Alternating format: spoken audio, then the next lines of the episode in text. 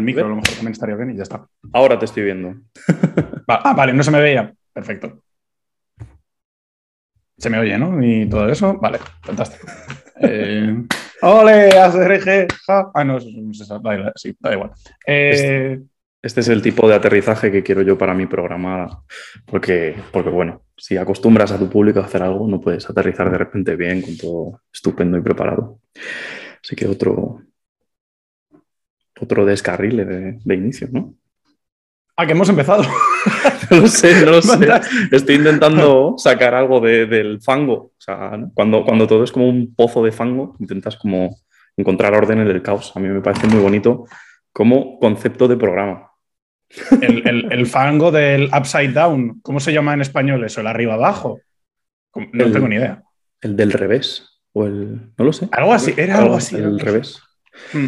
Hemos visto Stranger Things, se acabó podcast. Este es un podcast en el que Rodrigo viaja por el mundo, se queda en distintos lugares y tenemos conversaciones a través de Zoom hablando de cine.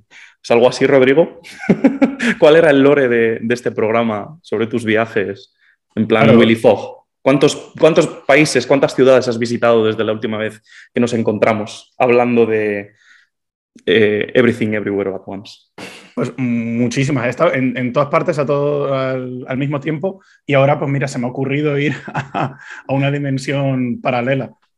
Eh, tengo Tenemos a, Rodrigo. He hecho, un amigo. No sé si se verá con el recorte, espero que sí, pero, pero tengo un amigo. Ha sido atrapado por Vecna oh. en el Upside Down. Bueno, Mm, creo que ya lo hemos dicho. Vamos a hablar de Stranger Things, que ha sido, bueno, la serie más esperada del año, en un año en el que ha habido mucho cine, muchas series y no tantas cosas tan esperadas como el año pasado. Y esta yo creo que ha sido como la, más burra, ¿no? La más increíble y la más esperada.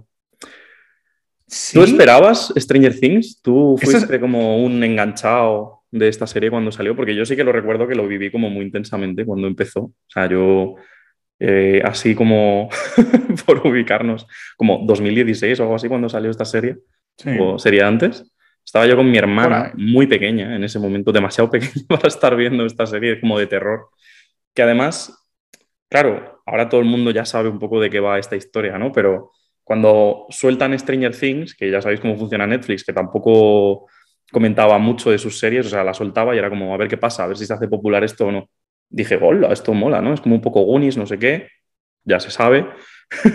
lo puse y, me entró ahí el canguelo. Dije, bueno, igual esto es un poco más heavy de lo que yo me esperaba viendo esta serie, ¿no? Y miro a mi hermana, está completamente, bueno, mmm, mal, está, como con la manta y bastante preocupada por, por Will y diciendo que me estás poniendo Dani y ahora es fanática de Stranger Things, le flipan todos estos personajes y las pelis de terror. Y tengo un vídeo divertidísimo de ella viendo eh, Alien que pensaba que se iba a cojonar por cuatro y sin embargo cuando salió el bichardo de la tripa con las sangres y con toda la historia, dijo, ¡ah, qué mono! Y dije, efectivamente, mi hermana. Familia tuya es, sí. Familia tuya es. la cosa esta. No te han engañado. bueno, pues eso, yo era muy fan de esta serie. La verdad es que la pillé como con muchas ganas cuando empezó. Tiene como un poco de todo lo que me gusta. A quien no, ¿no? Es como una serie hecha para gustar a todo el mundo. Pero sí que es verdad que, que igual yo me saturo como muy rápido de los movimientos estos fandom muy, muy bestias y cuando la pillo antes de tiempo, antes de que venga como la oleada esta cañera, eh, pues la disfruto. Y luego me pasa en otras ocasiones, como la del juego del calamar, esta que ya la hemos comentado, que me pilló a posteriori de la locura fan esta y, es que la de este tío no, no pude hmm. no pude disfrutarla. Y no sé hasta qué punto eh, es que me, me, me, obligan a distanciarme o si realmente, bueno, que esta es una serie que me, que me tocaba en cosillas ahí que me parecían divertidas y me gustaban y tal. Y yo creo que van más por ahí los tiros, pero bueno, es verdad que, que no me da como tanta tirria como otras, mm, en fin, da igual, no sé muy bien a qué quiero llegar con esto. ¿Te ha gustado esta serie? ¿Qué, ¿Cuál es tu experiencia con los, con los niños extraños estos? Pues eh, la primera ha sido, o sea, me has dañado todo lo de tu discurso prácticamente. Porque has empezado por... Eh, es la serie más esperada del año y digo, bueno, a ver, a lo mejor... Como que no. En plan, nadie esperaba Stranger Things ahora mismo, yo creo, al menos en mi entorno. Eh, no he oído nada de Bass, a lo mejor es, ya te digo, porque estoy dejando Twitter, pero nadie, o sea, hasta el momento en el que empezaron a salir las fotos de la premiere y tal, o pusieron el primer tráiler, como que no hubo una conversación, ya la gente, ha habido tantos problemas de producción, ha habido el COVID por medio y tal, hace millones de años que salió la anterior temporada, no sé si fue 2019 o algo así. Claro, claro, o sea, ha, pasado, una brecha muy grande. Mm. Claro, ha pasado tanto tiempo que no es de la misma forma que, por ejemplo, puedes esperar la siguiente season de cualquier show de estos que salen como cada año. Como, ya no de Walking Dead, iba a poner el ejemplo de Walking Dead, lo siento, pero mm, a esa ya no la espera nadie desde el cariño, pero ni yo, eh, me gustaba. Pero, Está parada, no, no tenía ni idea, la verdad. No, o sea, le queda que saquen como los últimos ocho episodios y ya termina. Yo me libero, es como Will cuando le, rescatan spoilers para la Season 1. Eh, yo me libero de, la maldición y luego te crees que te has liberado y te dicen que hay spin-offs y te, empiezas a sentir algo así por el cuello. A tingling sensation. Cada, día un spin-off eh, nuevo. Ojalá pase como en Juego de Tronos y mueran todos, pero bueno.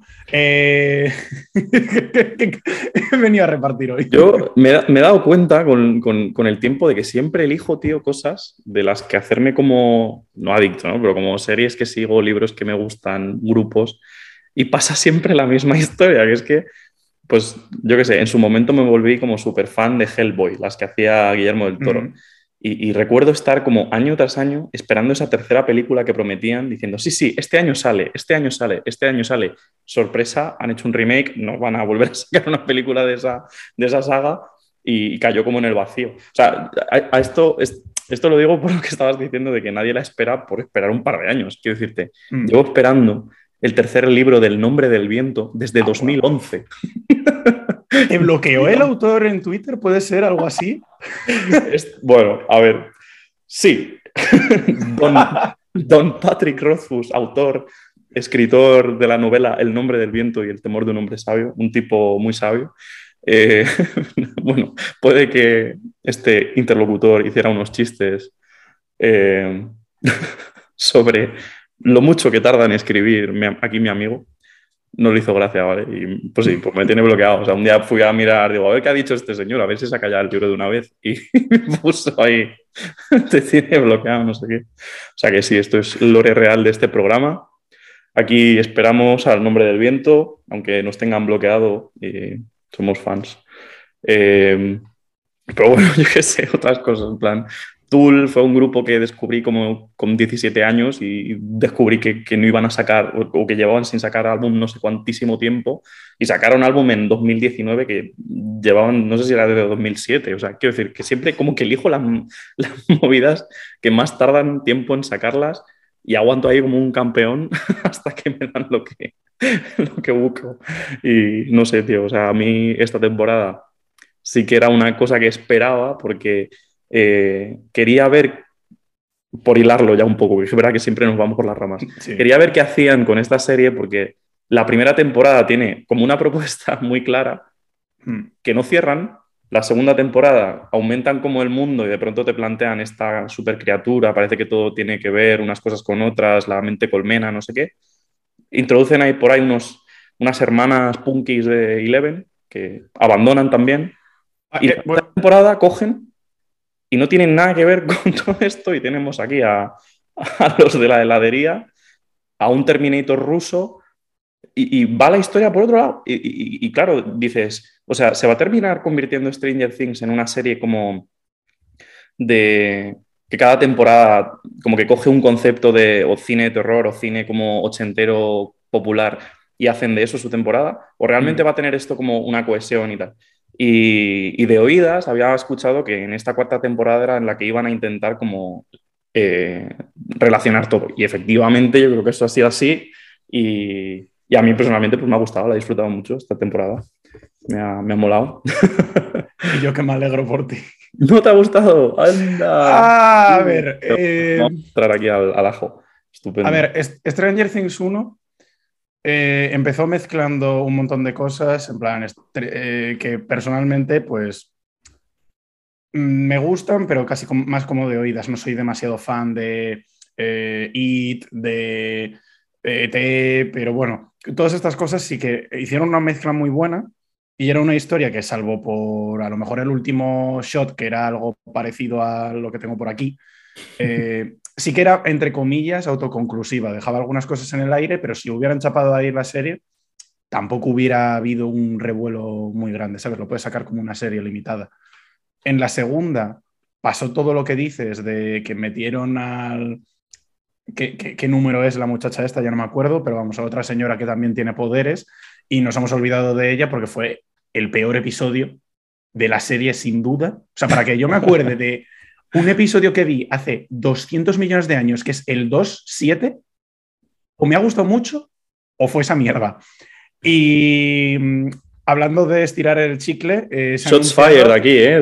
De, Rodrigo. Yo, un, hater, un hater confeso de Stranger Things. Estamos descubriendo aquí en, no, directo. Me el problema es que me encanta Stranger Things.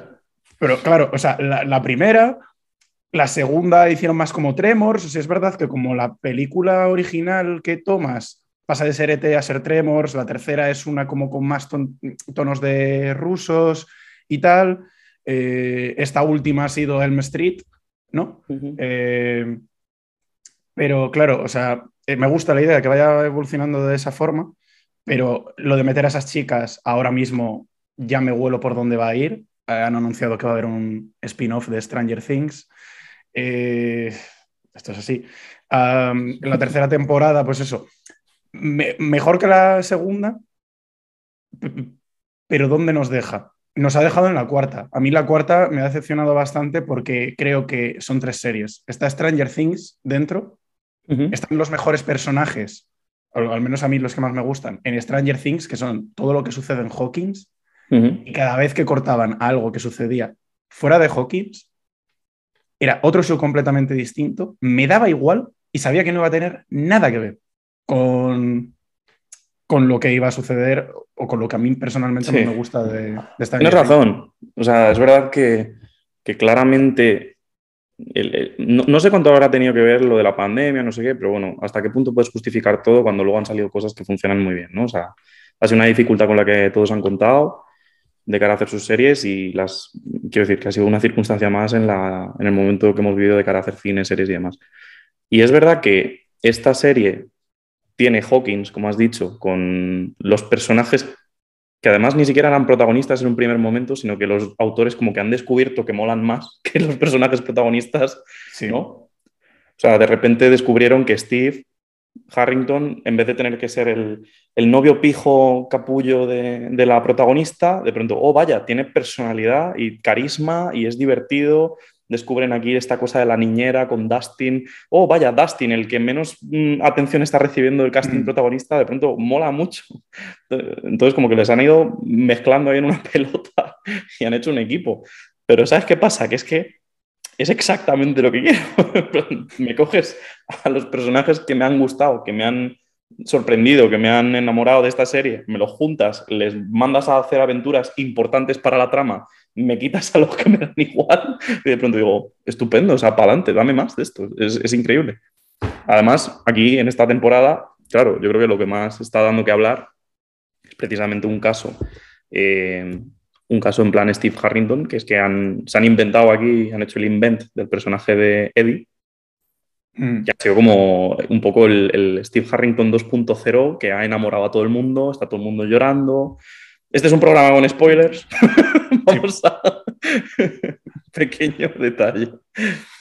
Pero, pero es que, tío, es verdad que, que estos autores, los Duffer, eh, igual tenían como un plan de inicio con unos personajes que han planteado eh, que no han podido aprovechar para la trama que tenían planteada y sin embargo sí que han sido muy inteligentes a la hora de coger estos personajes secundarios con carisma que no tenían ellos pensada que podía existir o con una serie de habilidades, una serie de, interrelaciones que funcionan muy bien y las han aprovechado y las han introducido en la trama. O sea, Max también, otro personaje que aparece de repente en otra de las temporadas. Eh, o sea, es una, niña o una chica actriz que, es una, auténtica barbaridad como actúa esa chica. O sea, de repente han, sabido muy bien dónde poner el peso mm, como dramático en los personajes, en, qué momento eh, divertirte, en qué momento darte como un bofetón de, emocional. O sea, me parece que, que han sido muy listos en cuanto a eso, pero lo que tú mencionas, o sea, sin embargo, estos otros personajes que mm, tú cuando empiezas una serie eh, partes de la promesa de que a esos personajes les van a suceder una serie de cosas y van a ser interesantes y van a ser no sé qué, y, les dejan como la subtrama de la temporada, la subtrama de esta serie a los protagonistas. Entonces es un efecto un poco extraño, tanto con Hopper en Rusia, que hacen ahí como una aventurilla de in-out 20 veces de la cárcel, como con, con Eleven and Company. Mike su personaje lo han convertido en 2D prácticamente. Will le han dado un poquito más de protagonismo, pero como un desarrollo que a mí es que me gusta mucho más tú ese chaval. Entonces me, parece que, aunque le dan poco, hace mucho con lo poco que le dan. Eh, pues es verdad que, bueno. Y de hecho, ¿qué pasa? Te meten a otro secundario que es que se los come. O sea, está el, el, de la pizzería, que es divertidísimo, le ves, y dices, pero si es que no, no, no tienen hueco para hacer nada, si es que son, es más divertido de esta serie los secundarios que casting protagonista. Bueno, ya está, me callo, que me he hecho un monólogo. No, no, no, pero es, es, es, que es verdad, eso es lo que iba a decir. O sea, es que han mandado literalmente a puto Siberia personajes porque no sabían qué hacer con ellos. es verdad, sí. Hopper está en Lituania por alguna razón a, Hopper, que es Superman, ahora de repente, sí, sí hemos pasado, o sea, hay una expresión en inglés que es jumping the shark, que se utiliza para las... Eh, se acabó podcast aquí donde hablamos de cine y aprendemos inglés. Magic English. Eh, se utiliza sobre todo pues en las historias y tal para decir cuándo se les ha ido de manos, pero completamente. Hopper originalmente era el sheriff de pueblo que se involucra de repente demasiado en el caso, que perdió a su hija por un cáncer, era todo como súper personal.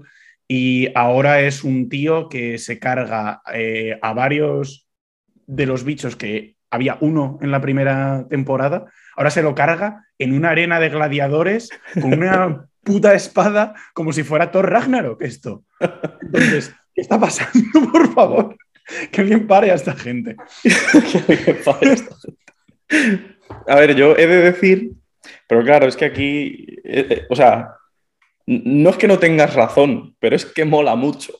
Ya, ya, ya. es que mola mucho. o sea, si no tienes nada que hacer con este personaje, imagínate, ¿qué haces con este personaje? O le mandas a Rusia a, cortar cabezas de, de Mogorgons con una espada, o tienes el drama de, ah, es que es mi hija, pero no me acepta porque ahora tiene que ser, ¿sabes? O sea, quiero decir, el otro camino que tiene este personaje es un dramoncio y que no es interesante y que es como, mm. no sé, yo creo que le han querido dar a todos los protagonistas o a todos los personajes a los que le tienen cariño esto, estos autores, porque yo creo que es real que, han perdido como el gusto por algunos de ellos, pero a los personajes que, que, que le tienen como gracia y les gusta y tal, le han, o sea, ¿cómo decir? Han querido que no les lleve la acción a ellos, sino que ellos lleven la acción. Eh, entonces, ¿qué es lo que está pasando? Mm, Joyce está yendo a salvar a Hopper. Hopper está saliendo de la cárcel. Los dos se cruzan ahí entre medias. O sea, como que en lugar de, que les pille como todo el barullo y acaben como siendo, ¿sabes? O sea, que, lleven la acción, que sean protagonistas. No sé. Mm, eso me he enredado. No sé qué quería decir. que mola, tío. Pones a un personaje que te ha caído bien, que ya ha terminado su arco de personaje. Porque Hopper era poli vago de mm. pueblo que lo ha pasado mal, que supera su trauma y de pronto es como guay y se preocupa por los demás y no sé qué. Ya ha terminado su arco. O sea, eso es en una peli ya no tiene nada más que hacer. Y lo reinventas para hacer otra cosa. Y él, como lo han reinventado, es. Mm, se pone mamadísimo en la cárcel, eh, se hace colegui de los rusos, espías, eh, pilla una espada y se pone a quemar y a matar demogorgons y es estupendo. y ya está. Sí, sí lo es. vale, vale. No, o sea, de verdad, yo contento de que la gente disfrute, pero eso me parece tan jodidamente bueno lo que han hecho esta temporada en Hawkins, cómo han aprovechado esos personajes buenos, y luego ves a Hopper por un lado haciendo cosas que luego no tienen ningún impacto con la trama, sin crecer como personaje, nada. Eh, Joyce secundaria completamente del que era el secundario antes. Que se come la pantalla y simplemente Joyce parece pues que no. Em, perdón, se me ha olvidado justo el nombre de la actriz, pero parece que no sabe ni dónde está. En plan, dice, ¿pero por qué, por qué estoy aquí en esta temporada si no tengo nada que hacer? Si lo único que hago es dar problemas a, esta gente. Y luego los niños, yo la próxima vez que alguien me diga que soy el corazón de un equipo, me va a echar a llorar. ¿Qué hago? Eso significa que no he hecho nada. En la temporada más larga de la serie que he hecho, soy el protagonista y no he hecho ni mierda. Pero eh, cuidado, eres el, eres el corazón, ¿eh? Dile a, la chica que tiene superpoderes y que es Luke Skywalker qué es lo que tiene que hacer. Anda, guapo, dile, dile que ya vale. Dile, venga, tira. Joder. Es tan bueno lo que hay en el centro de esta serie que lo otro resalta muchísimo. Yo creo que esta serie eh,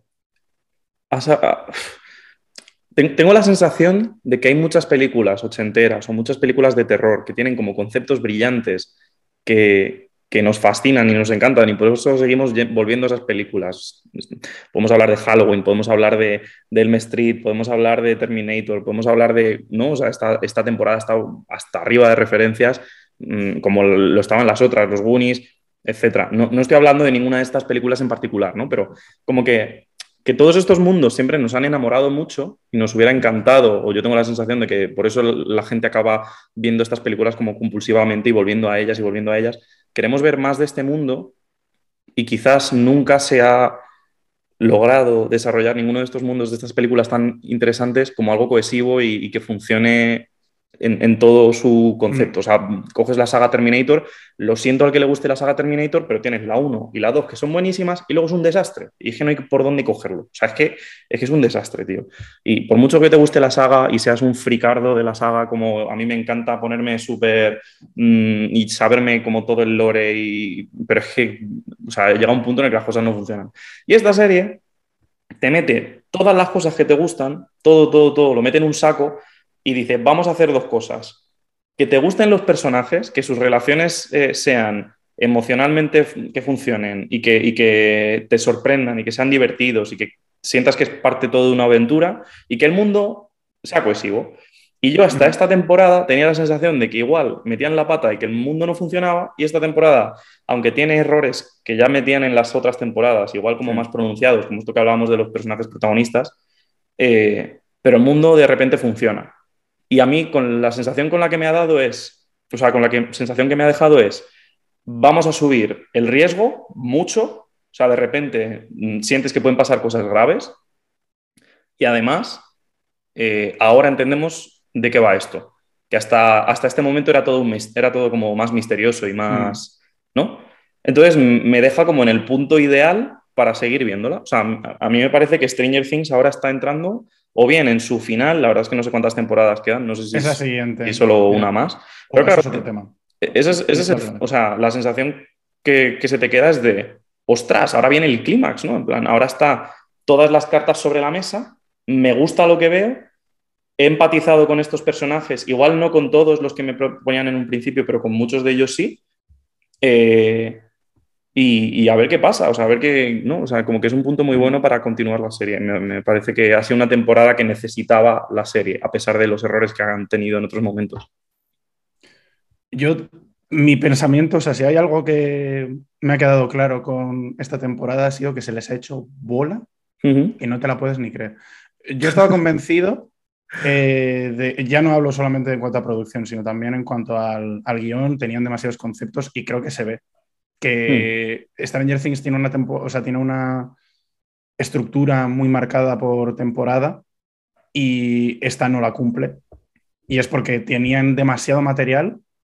Yo estaba convencido, convencido de que había leído en algún lado que esta iba a ser la última temporada hace mucho.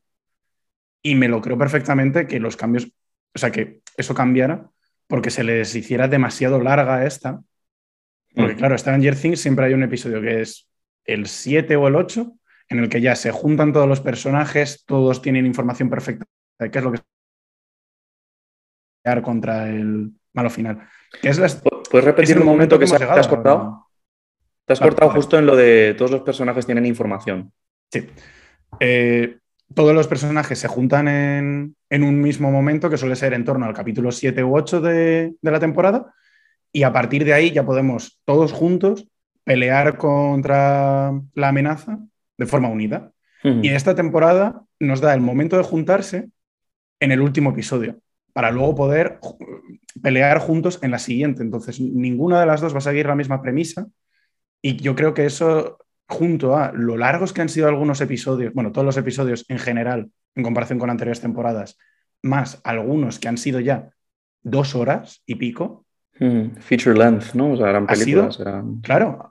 De hecho, yo no sé cómo no las han sacado en cine, la verdad. Yo creo que este, este era el momento perfecto para eso que siempre ha querido Netflix, yo creo, o mi teoría de lo que quiere Netflix, que es comerse los cines.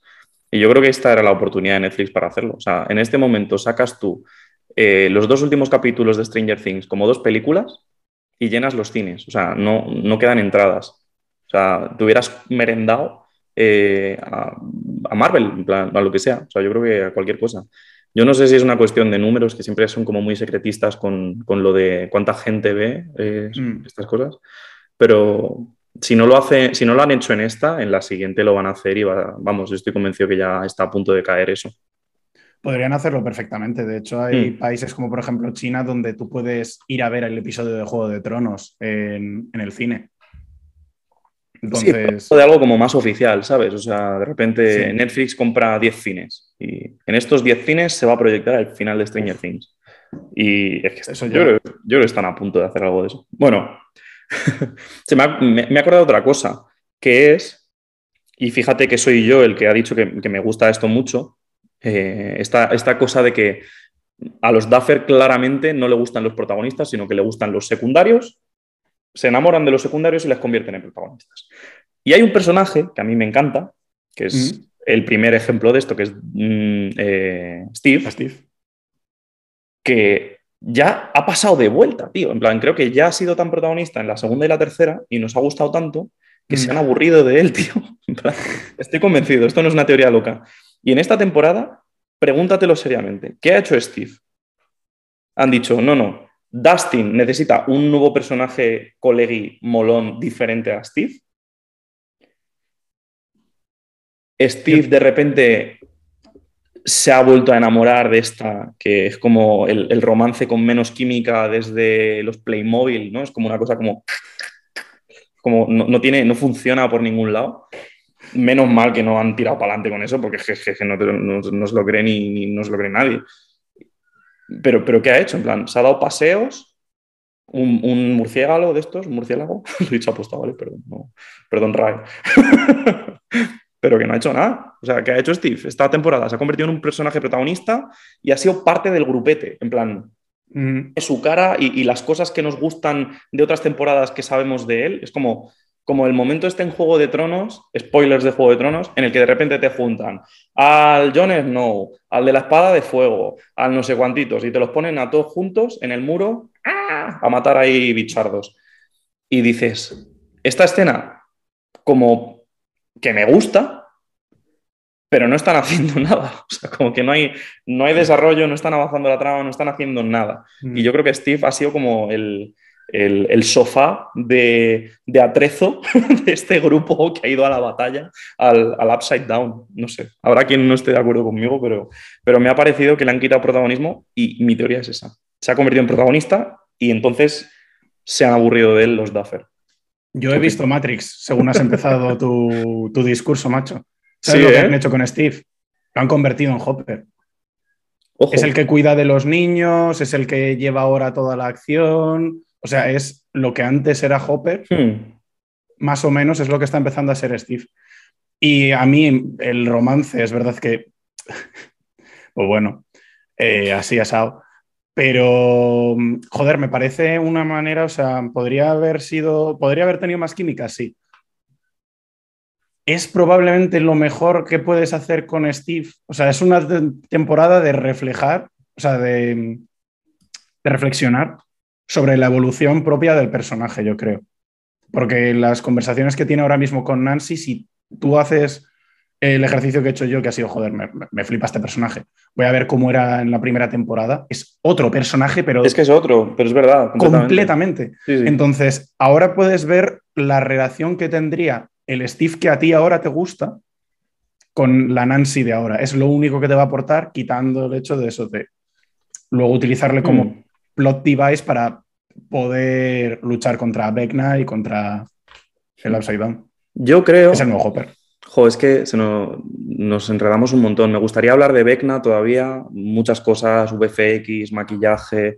Me gustaría hablar de la música en la serie, eh, su uso, el tema de los relojes, las campanadas mm. de los relojes, el mundo sueños, el mundo música, aparte de, quiero decir, he hablado de músicas eh, en cuanto a efectos de sonido que utilizan en la propia serie, pero también en cuanto a canciones conocidas que han utilizado. Eh, pero por, hilar con, lo último de, este tema, del tema Steve y personajes secundarios y demás, yo creo, además, Estamos hablando casi más de nuestras teorías que de la serie en sí, pero bueno, no pasa nada, ya tiramos por aquí. Yo creo que quizás lo que ha sucedido, y entrando en super spoilers, con Steve y con Eddie, es que sentían la necesidad de que un personaje tenía que morir y Steve les ha parecido demasiado importante como para matarle. Han introducido al personaje de Eddie, la gente se ha enamorado del personaje de Eddie hmm. y le han matado por no matar a Steve. Y, a ver si no. A ver si no vuelve Eddie también. que, yo he leído una teoría como muy loca por ahí por Reddit, que, tiene bastante sentido con esto de los niños número y demás. Porque, mm. y por comentarla brevemente, o sea, apenas se sorprende este tipo cuando le hablan de los poderes de, de Eleven y demás. Eh, y si es el y además se ve como que hay uno de los niños, el único al que no matan en el laboratorio cuando hacen la masacre esta en el laboratorio, hay un niño que se queda desmayado que no muere. A ver si va a ser, porque por edad es como que cuadra. Así Eddie es un, es un niño de estos, vive con su tío. A ver si va a estar vivo, mi amigo el metalero. Vale, ya estoy. Eh, voy a hacer la palmada. Vale, recojo por donde lo habíamos dejado si quieres. Recojo. vale. sí, a ver, veo lo que dices. Eh, la cosa está en que, o sea, podrían haber hecho eso perfectamente, pero a, mí, fíjate, en el momento en el que introdujeron a Eddie, me recordó a otro personaje de, Stranger Things, que era Bob de la segunda temporada, que hicieron lo mismo. Eh, lo introdujeron, es un tío que se comía la pantalla, que era un personaje súper majo y no sé qué, más o menos. Era uno de los Goonies. Ah, bueno, claro, hostia, es verdad. Es que es una eh, referencia viviente ese tipo. Le metes en el universo Stranger Things y de pronto todos son ecos, ¿no? Coño, no había caído en esa. Sí. es muy buena. Y... bueno, perdón, sí, sí, sí. Nada, nada. Y, claro, entonces en el momento en el que introducen a este chaval, me lo meten dentro del grupo, pero tampoco tiene, termina de tener una función y lo que hace durante toda la temporada es decirle a todos los personajes lo guays que son, si acaso no te habías enterado tú. No estoy Al final... del todo de acuerdo. Eh, me parece que, que el personaje de Eddie sirve como un vehículo muy bueno para relacionar el mundo fantástico con el mundo eh, con el mundo real, por así decirlo. O sea, tienes mm. a un personaje que, porque esto sucedía en los 80, 90, o sea, quiero decir, yo he escuchado y, he leído que había gente en pueblos así como más cerrados de Estados Unidos que veía las Magic y, las, y quería prohibirlas porque eran satánicas y porque eran sectas y pensaban que iban a invocar aquí a diablos y no sé qué. O sea, al final, lugares así que, que ven como todo con un poco la cabeza llena de pájaros, ven a estos que juegan a Dungeons and Dragons, que es lo que siempre ha unido la serie de Stranger Things, es con lo que empieza y con lo que va a acabar seguramente.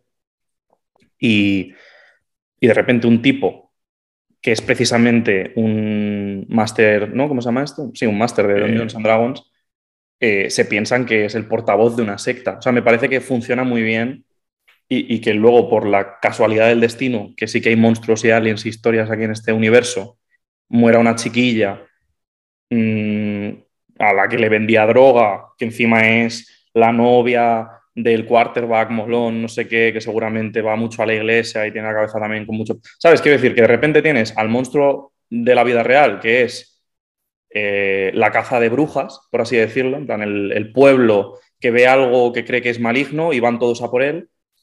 Y, luego tienes a los monstruos de verdad. Y este personaje atrapado entre dos mundos que intenta como huir. Entonces sirve como este personaje que, está huyendo para, para, que no le maten por ningún lado y los personajes le persiguen y entonces la trama avanza. O sea, me parece que funciona muy bien. Y de hecho, yo hay una cosa, ya por hilar con esto también, que, pensaba que iban a aprovechar para el final y me sorprendió que no lo hicieran. Y creo que hubiera funcionado casi mejor que el final que han tenido en, esta temporada. Y, yo creía que el, personaje del. Es que no sé cómo se llama, pero el quarterback, si se te digo eso, sabes a quién me refiero. El, sí. el, Rubito. Rubito, novio de Chrissy, que por cierto creo que actúa muy bien. O sea, te mm. vende muy bien la, idea esta de que. Mm, mm, pues bueno, que, no, comprende el mundo que, que viven estos Tampoco creo que necesariamente sea un personaje bidimensional en el sentido de que como, como son frikis no quieren tener nada que ver con ellos. Además, había una mención por ahí muy interesante que diferenciaba un poco el personaje de Billy, el hermano de Max, y de este, y por qué odian en un momento dado a, a, Lucas. La diferencia entre ambos es que, pues bueno, Billy era racista, en plan le odiaba porque era negro, que es una... O sea, quiero decir que, que este personaje es más gris, es como no, entran a ese tipo de juego. O sea, es un, tipo que ve su mundo eh, normal eh, alterado y ha sido a raíz de este tipo. Entonces, como que quiere llevar hasta sus últimas consecuencias el saber qué ha sucedido con su, con su novia. Entonces, como que de repente, aunque es el adversario o villano, tampoco creo que sea adversario o villano, pero bueno, es el, personaje que sirve como motor antagonista en esta historia, mm, es, es, interesante.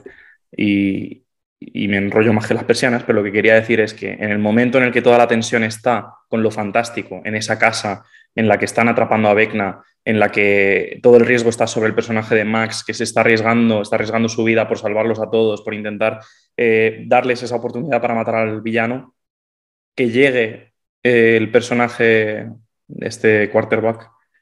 Yo pensaba que le, iba a pegar un tiro a, uno de los dos. O sea, quiero decir, me parecería como brillante que, que el terror real o las consecuencias reales vinieran del mundo real y no del fantástico, ¿sabes? Creo que eso hubiera sido como muy poderoso. Y, como que me, me ha parecido un poco una, oportunidad desaprovechada, aunque me haya gustado por otros motivos la temporada. ¿no? O sea, creo que hubiera funcionado súper bien. Es, la, mayor queja que tengo en este momento con la serie. Y esto me recuerda cuando mencioné algo en nuestro podcast sobre de Batman, sobre la oportunidad perdida de hacer como más oscuro lo del papel de sus padres, porque es verdad, yo también veo una oportunidad de oro para que, aunque sea en la pierna, le, se lleve un tiro Lucas, que en esta temporada ha hecho como mucho, más o menos, no lo sé. Eh, depende del día, pienso que lo han desaprovechado que no en esta temporada, porque desde luego creo que es el que es un poco más flimsy, más fácil el decir no lo habéis aprovechado tan bien, porque dentro de, los personajes que se quedan en Hawkins es el que menos tiene que hacer con diferencia. Entonces, el que dé la cara por Max todavía más y que haya consecuencias al respecto, hubiera sido la leche. Y el elemento que dices tú de que no hubiera sido Vecna el, que lo haya puesto en peligro, sino que sea alguien real del mundo real, sí que es bastante poderoso. Me hubiera gustado verlo, pero ya. Se ve que no. Pues esto nos puede servir para hilar ya con, lo último, por tampoco estar aquí hablando 10 años de Stranger Things. Pero bueno, yo hablaría un poquito de Eddie y de Vecna, precisamente, el villano de esta serie. Que, yo creo que han sido los dos elementos nuevos que han metido en esta temporada y que han sido los, más, los que más han dejado a todo el mundo revolucionado. Quizás eh, vamos a hablar de Vecna, ¿no? que a Eddie le hemos mencionado un poquito mm. más. Eh, yo no estaba seguro del personaje de Vecna eh, por, una cuestión que es completamente subjetiva, que es el diseño. En plan, a mí cuando un personaje mm, fantástico no me entra por los ojos, me cuesta como mucho entrar a lo que me propone como villano. Pero bueno, eh, de alguna manera entré al delirio de, que es como un monstruo de D&D, es como realmente la primera vez que vemos en, el mundo fantástico que propone Stranger Things un villano con conciencia, ¿no? Porque en otras temporadas funcionaba un poquito más como el, artificio de Alien, ¿no? Es como un depredador, no, tiene forma de entender a los humanos ni entender cómo pensamos Entonces es como una, amenaza incomprensible y de repente tenemos en esta temporada algo que, da un poco más de miedo, que es un, ente que tiene conciencia, está planeando y está haciendo las cosas como de forma, eh, pues bueno, con, un plan detrás, ¿no?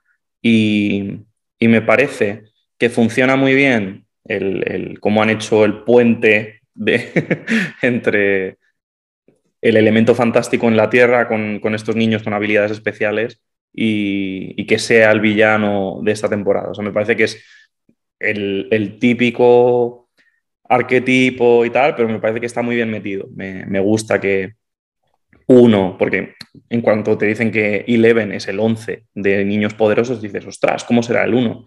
Pues te han puesto al 1 y dices, ahí va. pues, pues, sí, el, el, 1 es especial, ¿no? Tiene como no sé, rima muy bien. Tienes el primero y el once, el primero de la segunda, el second batch, ¿no? La segunda tanda de, y, que son como casi adversarios predestinados, ¿no? O sea, tiene como un, juego ahí divertido, de género, eh, inofensivo y que por primera vez hila con el, el mundo mágico de una forma en la que pueda haber un malo que piense. Porque y, yo creo que es el mayor error de la segunda temporada. El, el Mind Flayer, que es obviamente hiperpoderoso y no sé qué y tal, se lo ventilan muy rápido porque yo creo que es muy complicado escribir eh, una ficción así de aventurilla con un villano omnipotente sobre superpoderoso y que realmente te mantenga la atención. Yo creo que es el mayor problema que tienen, de hecho, la gran mayoría de películas de superhéroes. Eh, hablo de no sé, pues del típico chorro de luz mm, que va a destruir el mundo, el malo malísimo de Doctor Strange, que lo mismo, ¿no? Es como criatura inconmensurable, gigantesca, que va a devorar todo. ¿Dónde está la tensión? es que no la hay. Es como, lo hemos visto tantas veces que es imposible realmente sentir eh, un riesgo. Es o que la serie te decepcione porque todo acabe, entonces te vas a quedar con un mal sabor de boca, o obviamente van a ganar y no hay ningún tipo de riesgo. Entonces, el, y, yo creo que es por lo que peor funciona la segunda temporada. Eso lo hacen en esa temporada y en esta eh, han querido darle la vuelta. Eh, hicieron un poco el test con el Terminator, este de la tercera temporada, que había como un, personaje humano que era el motor de, o bueno, es lo que recuerdo yo de la tercera temporada, eh, era un poco el motor antagonista de la, de la temporada, que sí que pensaba, que sí que sentíamos un riesgo, una serie de cosas, pero no hilaba con el mundo fantástico que habían planteado en las otras temporadas. Entonces, esta ha sido como el mix entre estas dos cosas y, no sé, o sea, no, sabía muy bien cómo iban a hilar el, mundo, el lore de esta serie y me ha funcionado a mí personalmente, a pesar de, del diseño, que es una cosa, lo que te digo, muy subjetiva. El tipo actúa fenomenal, el mm. maquillaje, más allá de lo subjetivo en lo estético, es una pasada. Eh, ahora que trabajo en, en el mundo de los VFX, pues me parece que el personaje de Vecna y el mundo en general que han planteado para lo fantástico en Stranger Things esta temporada funciona muy bien por la integración entre maquillaje, prostéticos y 3D y VFX y compo. O sea, eh, obviamente es una serie que tiene todo el dinero que quiera y más, o sea, un presupuesto altísimo, habría que verlo, no, sé si, están disponibles esos datos siendo Netflix, pero a pesar del super mega presupuesto, me parece que mm, no han abusado del CGI este era un personaje que tenía que ser protagónico, entonces le han dado pues unos prostéticos, un maquillaje. De pronto parece más real. Si el personaje es puro CGI, yo creo que hay, mm. algo como imperceptible que le distancia y, no nos lo creemos. Hay algo de la verosimilitud que tiene que ser de verdad. Y, el tipo tiene una forma de actuar como fría, calculadora, molona. Al principio parece que es bueno, pero como un bueno gris, y, luego ya es malo y de pronto dices, ostras, pues si es un malo gris ya estamos jodidos. Mm. es como que, bueno, me he enredado otra vez, perdona. Yo qué sé. He soltado ahí como muchas cosas. no, no, bien, porque mm, ah, tú estás aquí en el discurso y yo probablemente esté aquí. Eh, vuelvo a lo mismo de antes. ¡Bola! Se has hecho bola. El, el, origen de este personaje ha sido en la mitad de la temporada, no es necesario, me lo han explicado demasiado, le he dado las vueltas y Ahora voy a explicar por dónde voy a terminar saliendo, pero bueno, quería dar eh, las gracias a Netflix por spoilear quién era eh, en LinkedIn, poniendo un vídeo de cómo lo maquillaban. Qué bueno. De puta madre, eh, porque justo era dos episodios antes de, que lo revelaran. Aunque estaba evidente, pero aún así, por si acaso quedaba alguna duda, ¿no? Qué, qué bonito. Ah, muy buen maquillaje, por cierto. Enhorabuena al equipo. o sea, el vídeo es súper interesante. Pero coño, no podíais haberos esperado a sacarlo cuando sacáis la segunda parte, que ya está bien. Yo sabes qué pasa. También, yo soy consciente, esta es la típica serie que me pilla en otro momento y le doy palos por todos lados.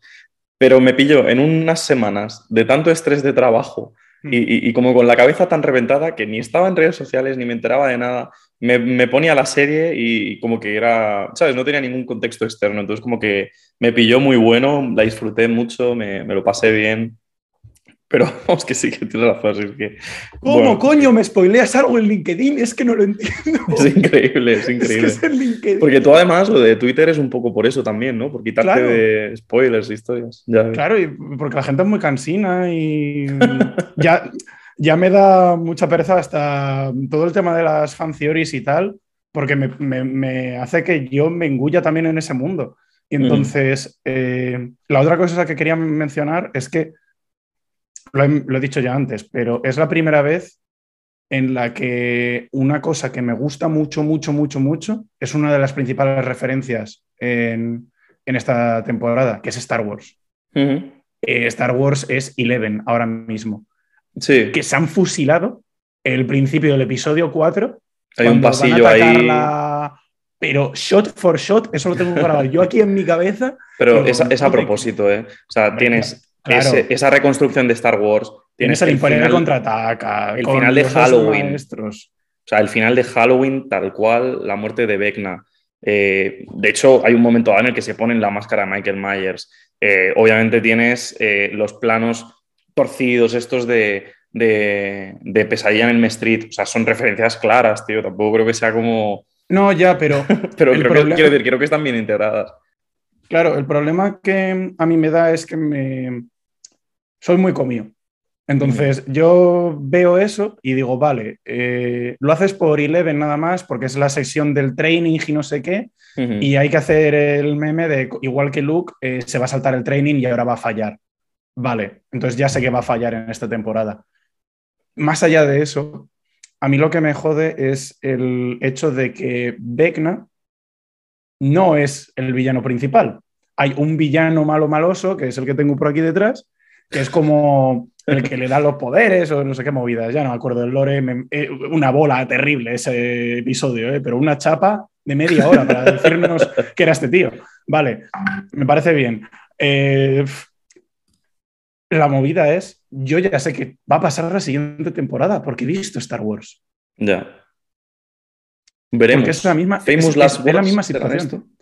Ojalá me equivoque y, o que la ejecución sea muy buena, porque hay muchas veces en las que sabes cómo termina, ¿sabes?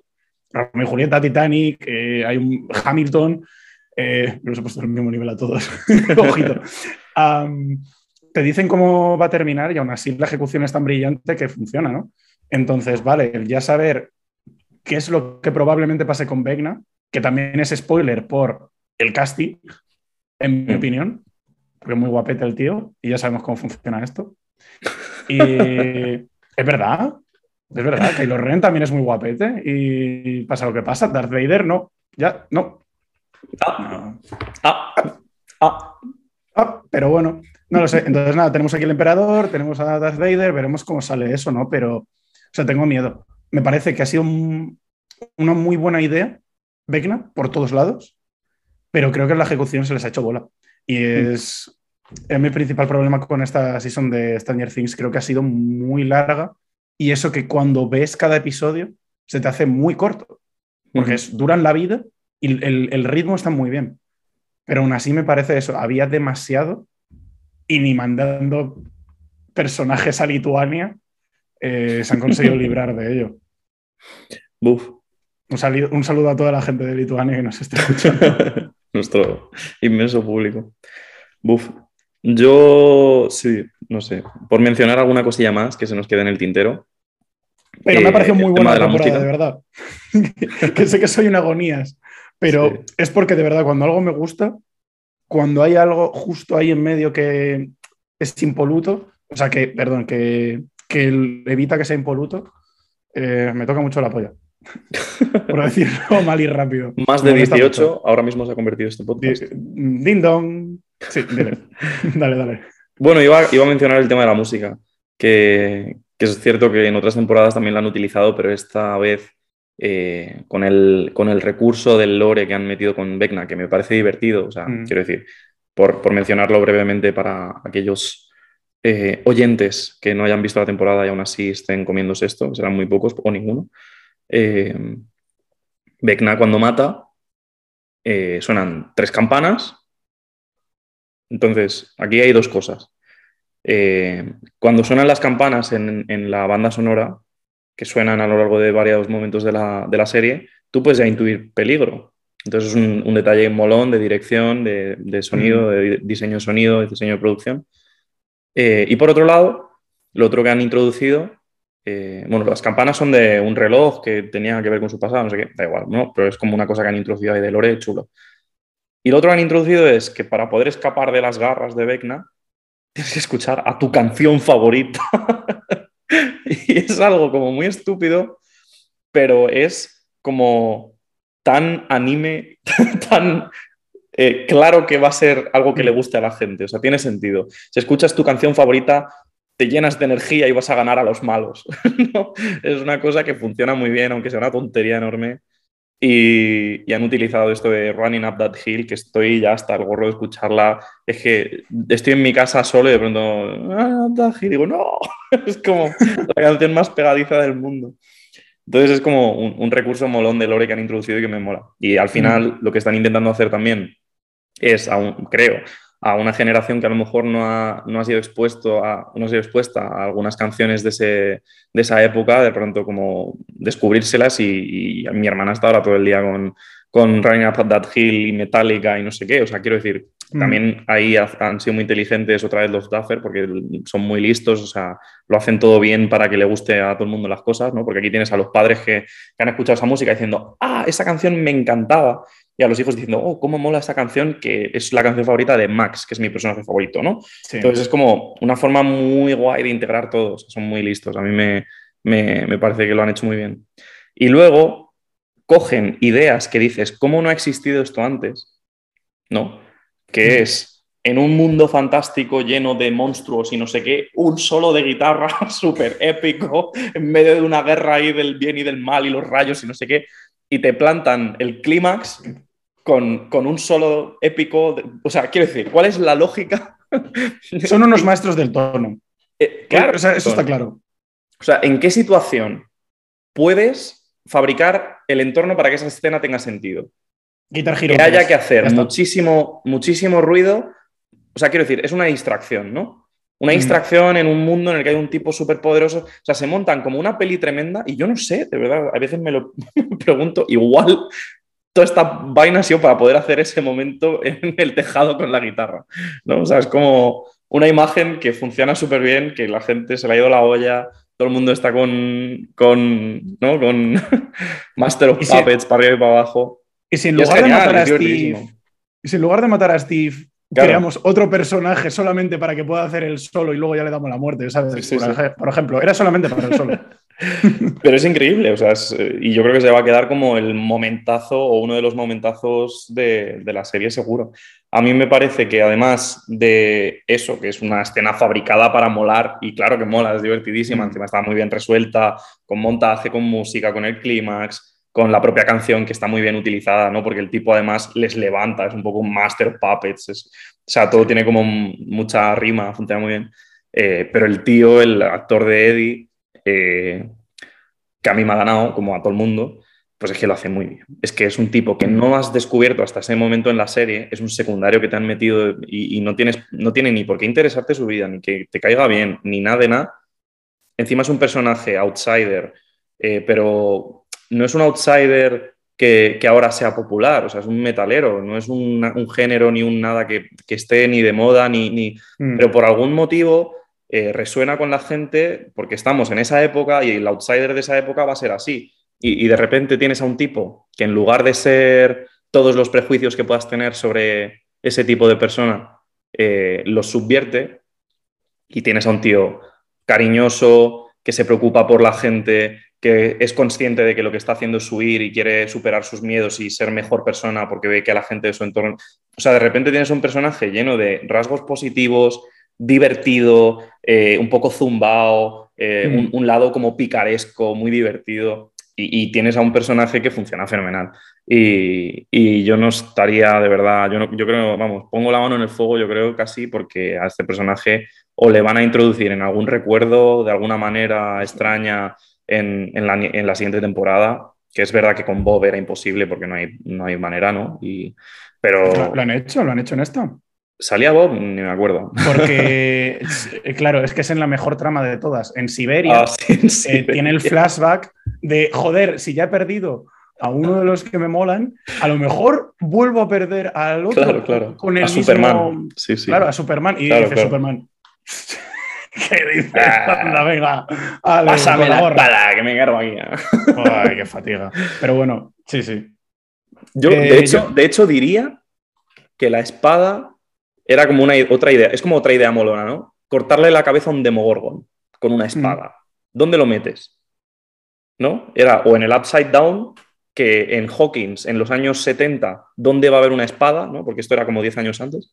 Entonces, como que yo creo que han encontrado el lugar donde habría una espada y han pensado, bueno, pues en, han hecho un cerco aquí, un circo romano en Siberia, les han puesto armas de todo tipo para que se peleen ahí ¿Sabes? Quiero decir que creo que han, pensado en el concepto molón antes de la trama molona. Y, ah, que, David Harbour sale en la nueva de Hellboy, volviendo a lo que habías dicho antes, y que en esa tiene una espada. Pues vamos a aprovecharlo, vale, venga. Peleándose. Y lo que decías tú antes del monstruo de Vecna, por eso, de verdad, el, vídeo es súper bueno, el, de, el del maquillaje, aunque me jodiera toda la, la temporada. Eh, es que, claro, tú ves a este señor con una espada peleándose contra. ¿Cómo se llamaba? Se me ha ido el nombre de. Demogorgon. El Demogorgon. Eh, y no te da la misma sensación que cuando se están peleando o están en la misma sala con, eh, con Vecna. Porque el mm. Demogorgon, evidentemente, es completamente CGI. Muy buena. Yo he de decir que las escenas del Demogorgon en esta temporada, que creo que estaban fabricada, todo Siberia estaba fabricada para enseñar al Demogorgon merendando gente. Y, me ha parecido como de, los, de las criaturas, de los aliens de la ciencia ficción en general, más chulos, más resultones, más intimidantes. O sea, el, diseño del bicho, en este caso, personalmente me gusta mucho. la cosa está como de planta carnívora, está muy guapo. Y, y el cómo les estaba comiendo la cara, tío. O sea, es muy gore, es muy heavy, nunca lo habíamos visto tan desatado. Es una escena que sí mm. que me hizo sentir riesgo, eh, aunque por supuesto que iban a ganar, ¿no? Pero de repente han fabricado otra situación molona, porque esta serie, se, esta serie se dedica a fabricar situaciones que molan. Para que tú como espectador dices, qué guapo está esto. La trama no tiene por qué importar, ¿no? En plan, eh, una furgoneta con una pizzería, no sé qué, ¿sabes? Quiero decir que es como, como más... Y, y en este caso, ver en, un circo romano a un Demogorgon mm, completamente desatado, hambriento, entonces va a ser más agresivo, cargándose peña, es una fantasía y creo que está rodado increíble con ese... Yo estoy convencido que eso es un mock-up, eso no, puede ser eh, completamente CGI, yo creo que tiene que haber ahí, porque los movimientos eran como muy físicos, tiene que haber ahí un mm. híbrido, eh, ya lo investigaré, pero eh, se sentía como demasiado real como para ser full CGI. Y si era full CGI tenía como un apoyo de algún tipo. Y, está muy bien, o sea, han puesto bastante presu en que el bicho mole, en que el bicho sea como intimidante. Me estoy repitiendo mucho, pero, o sea, realmente creo que son algunas de las mejores escenas de la serie, a pesar de que el entorno en las que las han fabricado sea una subtrama que no, es tan importante para, para el concepto en general de la serie. Pero bueno, o sea, como escenas aisladas me parece que son la bomba. Igual que... ¿Qué ibas a decir? ahí como... Ah, eh, pensaba que ya tenía para entrar. Eh, es un cambio completamente de tercio, pero respecto a lo que habías dicho de que es verdad que ahora es más, mucho más gore y tal, es otra reflexión que había hecho y me recuerda mucho a Harry Potter o a todas estas series infantiles que terminan siendo como muy largas. Entonces, la audiencia va creciendo con los personajes y al mismo tiempo también va cambiando el tono. Harry Potter empezó como siendo muy fantasiosa y es verdad que había violencia y tal, pero se por la forma de representarla y la fisicalidad a lo mejor de ella era completamente distinta en el último episodio, donde bueno, no es que ya mueran eh, todos, sino que es así. Y entonces, y en Stranger Things yo creo que... El corte, tío. El corte es como se cargan al basilisco, es el mismo gesto, igual es otra referencia, no había caído en eso. ¿No? En plan, cuando le cortan el basilisco la cabeza, es tal cual eso, lo del Demogorgon. No creo, porque o sea, referencias a Harry Potter en sí creo que no hacen. Eh, es más como a la estructura esta que sí que es algo que llevo pensando mucho en cuanto a que Sí, sí, tienes toda la razón. Percy, Jackson también creo que se vuelve como más mm. adulto y mm. con los personajes y ya no solamente la relación entre ellos, que dejan de ser más niños y ya es cuando empiezan a gustarse y sus relaciones se vuelven más complicadas y tal, sino que, bueno, ya con ello también evoluciona el tono de, la propia obra, yo creo, con su propia audiencia. Pues yo me quedaría en esta temporada con eso. Eh, personajes secundarios muy molones que yo creo que a esta gente le dan, se aburren de los principales, eh, un uso muy inteligente de la música, un uso muy inteligente mm. de pensar en escenas molonas, vamos a ver cómo llegamos a esas escenas molonas. Es casi, mm. es casi un, poco el concepto de D&D, ¿no? O sea, el máster el máster de, de un juego de rol pensando, voy a llevar a mis personajes por una serie de decisiones para llegar a un clímax molón. O sea, me parece mm. que todo sirve un poco ese tipo de propósito. Eh, y da la casualidad de que funciona muy bien con un público young adult de, eh, con referencias al terror, que ahora está un poquillo así más, ¿no? O sea, como que eh, igual antes en, en, pelis así más para niños, adolescentes y tal, no, no se metían tan de lleno en el terror y de repente han dicho, ah, pues tampoco pasa nada, ¿no? Porque al final van a ir a ver esas películas igualmente al cine. Entonces, han sabido aprovechar eso, la nostalgia ochentera, las situaciones molonas, solo de guitarra metálica increíble de esta temporada, muy molón, Eddie, otra vez, Eddie, we are with you, Eddie. no Rodrigo, pero yo sí. Yo, yo Team Steve siempre. Steve siempre. nos ha puesto aquí, nos está echando Zoom. Vaya por Dios. No hacemos publicidad de Zoom. Eh, resumiendo, creo que han eh, logrado hacer en esta temporada todo lo que siempre han querido hacer en las otras de la manera más... Mm, ya es cierto que tienen ya más experiencia, ¿no? pero me parece que los conceptos con los que juegan de repente han funcionado en su máxima posibilidad y los que menos funcionan han funcionado no tan mal como en otras temporadas, o sea, han sido torpes pero no tan torpes y, encima han hecho un setup muy bueno para continuar esta saga de, forma que, que sintamos más riesgo, que tengamos nuevas preguntas, que tengamos nuevas ganas que entendamos ahora el mundo y el lore y, en definitiva pues creo que han, logrado una temporada eh, con muchos aciertos, muy arriesgada, con muchos motivos como lo que hemos comentado del tema de la, longitud de los capítulos, ¿no? de estas películas casi. Y, y, bueno, pues al final no se nos puede olvidar ¿no? que al final esta es la serie de Netflix, es posiblemente uno de los productos audiovisuales más importantes que hay en nuestro tiempo reciente y que, y que, bueno, pues es que es la caña, o sea, es verdad que a la gente le flipa, está arrasando con los números, todo el mundo ha visto Stranger Things y, y te puede gustar más o menos, tú mismo lo estabas diciendo, tienes críticas, yo también tengo críticas, aunque igual me ha pillado como de mejor humor, ¿no? Pero es una serie que es que mola, es como, como ver Harry Potter, Harry Potter también tiene problemas, aunque nos puede encantar, o sea, es hay, hay una serie de de IPs o de productos de ficción, que el mundo es tan interesante, los personajes son tan, tienen tanta química, eh, los conceptos son tan divertidos, que es que aunque luego sean torpes en otra serie de cosas, nos da igual. ¿no? O sea, mm. yo personalmente, eh, si he de ir al cine o ver series para consumir este tipo de super entretenimiento blockbuster, pues prefiero ver este tipo de super entretenimiento blockbuster que una cosa como más refrita, más producida de, como hemos mencionado en muchas ocasiones, ¿no? O sea, a pesar de que claramente esto es un súper mega producto, seguramente haya como eh, grupos de gente diciendo, a ver, ¿qué personaje le ha molado más a la gente esta temporada? Mm. ¿Qué vamos a hacerle protagonista para la siguiente? ¿Sabes? O sea, claramente hay aquí un súper equipo detrás, pero sí que siento que hay mucho cariño por hacer de esta serie algo importante y guay.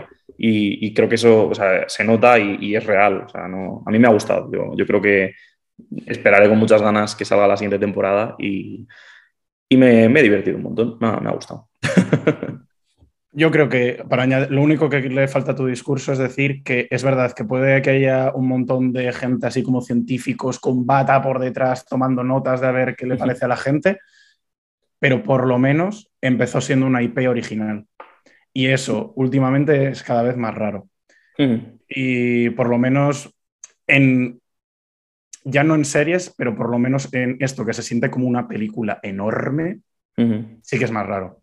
Mm, desde Juego de Tronos, que estaba basado en unos libros, yo creo que no había ninguna serie así de grande, grande con, en este género y con este presupuesto. Y la pregunta definitiva, yo creo, así para cerrar, es, vale, has llegado a la tercera season de Stranger Things, el, paso más lógico es que veas la cuarta porque probablemente sea mejor o por lo menos va a ser mejor que la segunda. En eso yo creo que no hay ningún tipo de duda. La duda es, ¿a alguien que vaya a empezar a verla, le recomiendas ver solamente la primera y olvidarse? ¿O crees que se podría recomendar llegar hasta la cuarta?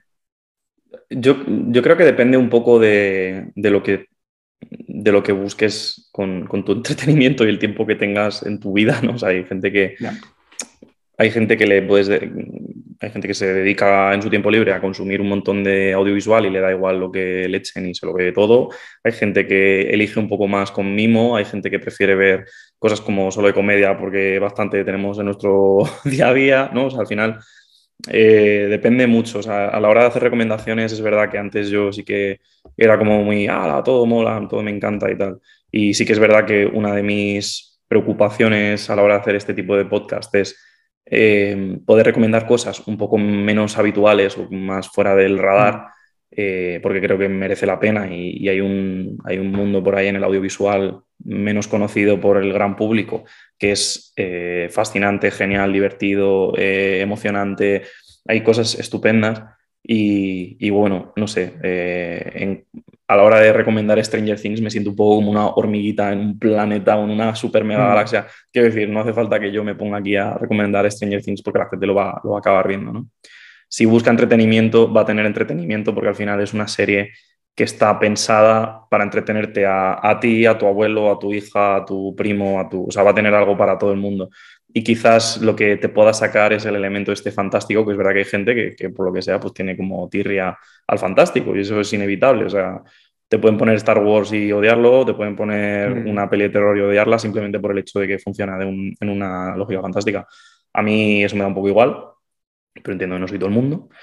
Mm, y la conclusión es, mm, si te llama la atención, dale una oportunidad. Yo soy muy completionist, me vería todas. Si ves que te engancha lo suficiente como para continuar, pues la cuarta posiblemente sea una de las mejores entregas. Sí, yo voy a ver, yo, voy a ver la quinta porque creo que tiene potencial. Y para descarrilar completamente tipo Juego de Tronos o para salir airosa como pocas series lo han hecho. Porque ahora mismo yo creo que esto está en su mejor momento desde la primera season. Justo es ahí donde lo dejan. Voy a aprovechar este programa, precisamente ahora que, me, he dicho la movida esta de recomendar cosas y menos habituales, aunque no creo que sean del todo habituales porque son muy conocidas, pero bueno, voy a aprovechar para recomendar algunas series que a lo mejor se involucran en el fantástico un poco, de una forma poco habitual, eh, y que son fantásticas y la gente no las ha visto. Eh, estoy hablando de series como, como The Leftovers, que creo que posiblemente sea una de las mejores series, mejores productos de ficción que he visto en toda mi vida tiene una trama que te la cuentan y dices, buf, qué pereza, porque parece que no va a ser una buena serie y luego, sin embargo, te lleva por uno de los viajes emocionales más bestias que, he visto nunca y es una de las series más creativas que he visto nunca, años luz de otras. Eh, voy a recomendar, ¿por qué no? Es la serie más conocida de la historia. Voy a recomendar Twin Peaks porque en 2017 salió Twin Peaks The Return Season 3 y es posiblemente la explosión creativa más alucinante que he visto en toda mi vida eh, ver a un artista, a un director de cine como David Lynch completamente desatado, con todo el presupuesto que quiera y con todo el control creativo, es una cosa eh, absolutamente impresionante y digna de ver y es impresionante. Es una serie que yo creo cuando alguien ve Twin Peaks realmente concentrado y se mete y, y disfruta de ese mundo, luego no sale, no sale igual, ha descubierto algo completamente nuevo. Y las dos se meten bastante en el fantástico de una manera muy, muy, difícil, muy diferente a Stranger Things. Pero como sé que este programa lo va a ver la gente más que otros, pues yo aprovecho para hacer esta recomendación un poco fuera del super.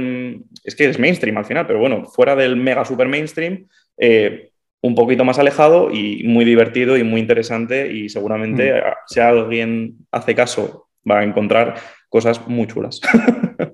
Pues yo tirando más o menos por lo mismo que hacías tú, pero por todo lo contrario, no es serie, eh, no es precisamente por la parte fantástica de Stranger Things, sino que es por lo contrario, por lo que habías dicho del miedo del mundo real y por tener ese feel. Eh, una película, Summer of 84, eh, Summer of 84, si no, si no controláis mucho del inglés. miradla, es básicamente Stranger Things, pero en lugar de ser Vecna, es algo un poquito más real. Eh, está bien, hay que, se le puede dar una oportunidad si os gusta este rollito. Y pues, pues nada, hasta la quinta temporada. ¿Se acabó? Se acabó.